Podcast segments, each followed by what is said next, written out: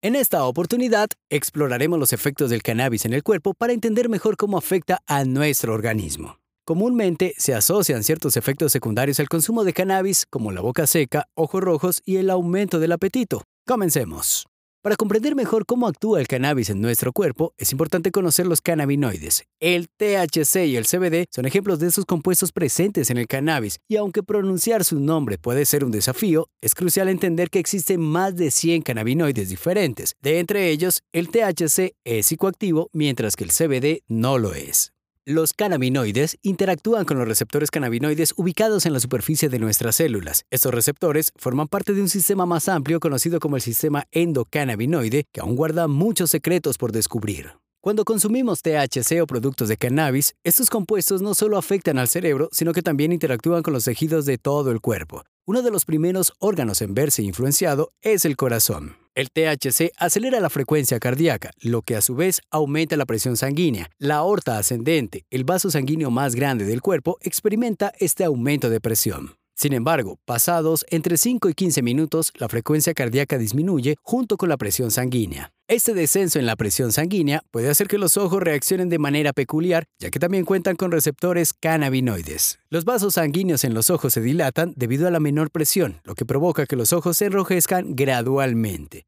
Es importante destacar que este enrojecimiento no ocurre de inmediato después de consumir THC. Es un proceso que lleva tiempo. Otra consecuencia común del uso del cannabis es la sensación de la boca seca. Para comprender esto, es necesario conocer cómo se mantiene la boca lubricada. La saliva es producida por varias glándulas salivales en la boca, una de las cuales es la glándula salival submandibular. Estas glándulas secretan saliva en la cavidad oral, cumpliendo diversas funciones, incluyendo la lubricación de la boca. Además, la saliva contiene enzimas digestivas que ayudan a descomponer alimentos como el almidón. El THC se une a esas glándulas salivales, disminuyendo la producción de saliva. Los conductos salivales transportan la saliva hacia la boca. Cuando la producción de saliva disminuye debido al THC, experimentamos la sensación de boca seca. Es importante señalar que durante mucho tiempo se creyó que estos efectos estaban relacionados con el humo del cannabis, lo que tenía sentido dado que el humo es caliente y seco. Sin embargo, cuando surgieron productos de cannabis sin humo, como comestibles, las personas aún experimentaban sequedad bucal y ojos rojos. Esto indicó que había otros factores involucrados y es aquí donde entra en juego el sistema endocannabinoide, que aún alberga muchos misterios sin resolver.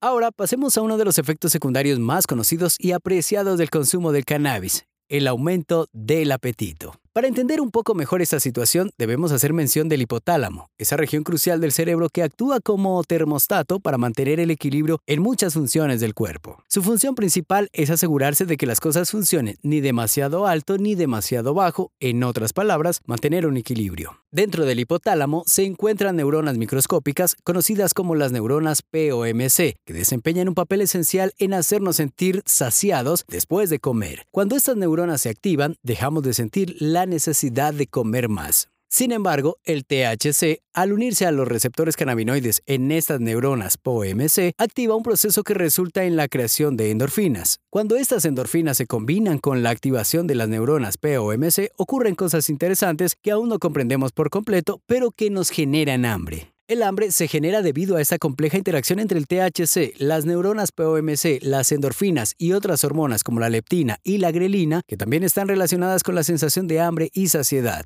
A pesar de que estés comiendo una bolsa entera de papas fritas, esa sensación de hambre persiste, lo que subraya la fascinación y la complejidad del sistema endocannabinoide.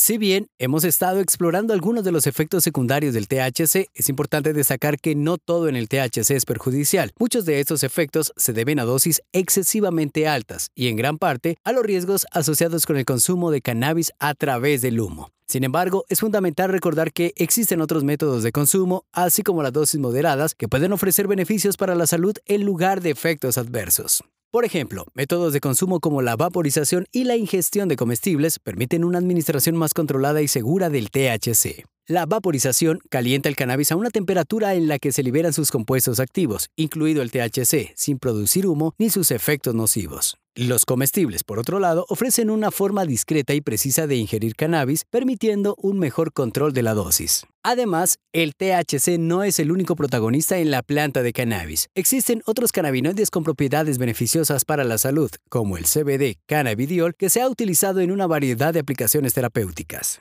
El CBD no tiene efectos psicoactivos y ha demostrado su potencial en el alivio del dolor, la ansiedad, la inflamación y otros trastornos médicos. De hecho, el cannabis es una planta rica en cannabinoides y cada uno de ellos puede tener un impacto diferente en el cuerpo. Investigaciones científicas continúan explorando los beneficios potenciales de otros cannabinoides menos conocidos, como el CBG cannabigerol y el CBN cannabinol. En resumen, si bien es importante estar conscientes de los posibles efectos secundarios del THC, también es crucial reconocer que existen métodos de consumo y dosificación que pueden brindar beneficios terapéuticos sin los efectos no deseados. Ahora, si presentas dudas adicionales sobre los usos, beneficios y riesgos con el uso del cannabis, recuerda que puedes escribirnos en el enlace que hemos dejado en la descripción para que resuelvas tus inquietudes. Y a WhatsApp vamos a dar respuesta a cada una de las preguntas que tengas sobre cannabis. Y si además tienes ideas o temas que te gustaría que cubriéramos en futuros contenidos, te animo a que compartas tus comentarios y sugerencias. Tu participación es invaluable para nosotros. Me divertí mucho grabando el episodio número 126 de Canamedical Podcast y espero que hayas encontrado útiles las explicaciones sobre los efectos del cannabis en el cuerpo, como los ojos rojos, la boca seca y el aumento del apetito. Yo soy Carlos Villada. Hasta la próxima.